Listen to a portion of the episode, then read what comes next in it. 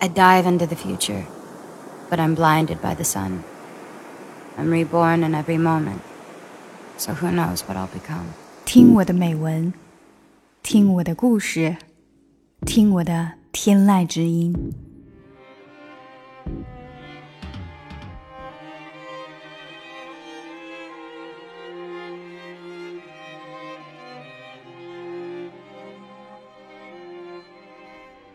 Feathers from a thousand li away. The old woman remembered the swan she had bought from Shanghai for a foolish sum.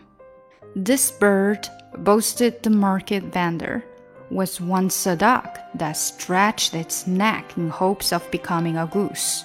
And now look, it is too beautiful to eat. Then the woman and the swan sailed across an ocean many thousands of li wide, stretching their necks toward America. On her journey, she cooed to the swan, In America, I will have a daughter just like me.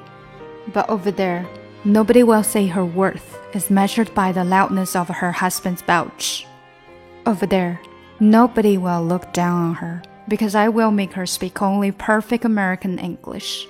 And over there, she will always be too full to swallow any sorrow. She will know my meaning because I will give her the swan, a creature that became more than what was hoped for.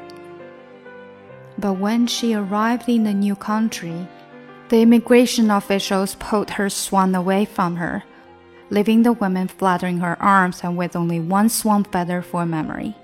And then she had to fill out so many forms, she forgot why she had come and what she had left behind. Now the woman was old, and she had a daughter who grew up speaking only English and swallowing more Coca Cola than sorrow. For a long time now, the woman had wanted to give her daughter the single swan feather and tell her, This feather may look worthless, but it comes from afar and carries with it all my good intentions.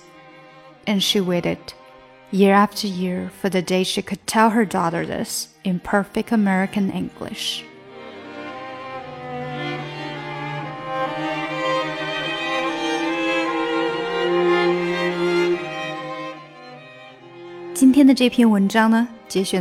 classic novel《The Joy Luck Club》喜福会。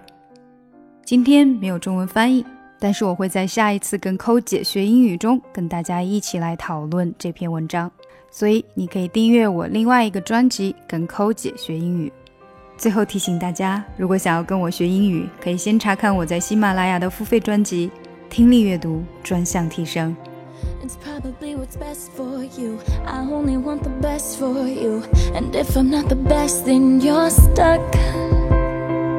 I tried to sever ties and I ended up with wounds to bind. Like you're pouring salt in my cuts.